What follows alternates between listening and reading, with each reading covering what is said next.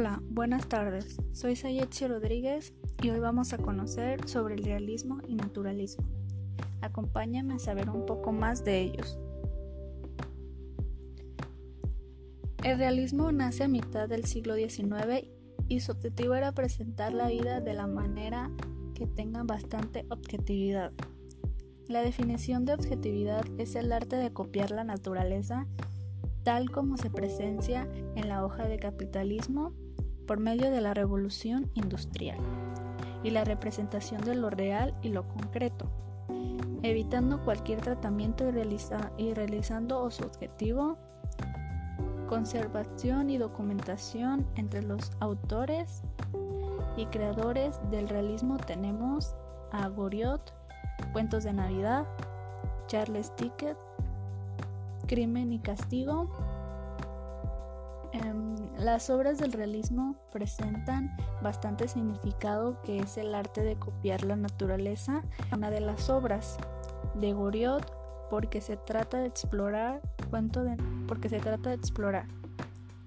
Cuento de Navidad es una de las obras que se ve como un hombre mayor habla con, su, con un fantasma que le sale en la realidad, al igual que el crimen argimal, las obras tienen el sentido de reflejar el realismo. Contexto histórico social. Surge en Francia en el siglo XIX transformaciones sociales que se van reproduciendo a lo largo del siglo XIX. Ellos normalmente suelen traer como consecuencia el ascenso. La época realista en Europa se inicia con la Revolución Obrera de 1848.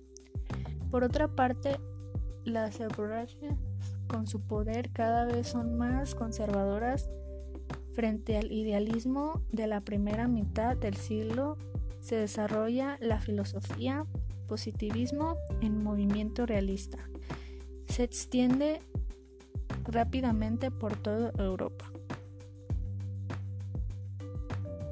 Por otro lado, tenemos al naturalismo, el cual es un movimiento literario que surgió a finales del siglo XIX en Francia. Y también por oposición al romanticismo, inicia con el personaje Milk Sola, que pretende hacer una crocepción y se basa principalmente en las ciencias experimentales y el entretenimiento. El comportamiento de los personajes son conocidos por, por problemas físicos y psíquicos, enredatarios y sociales.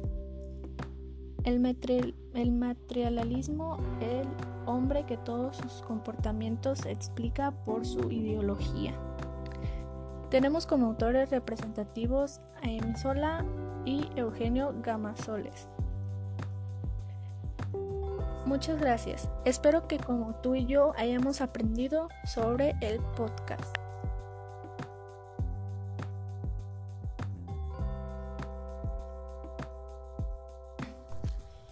Por hoy, con el tema realismo y naturalismo en la literatura.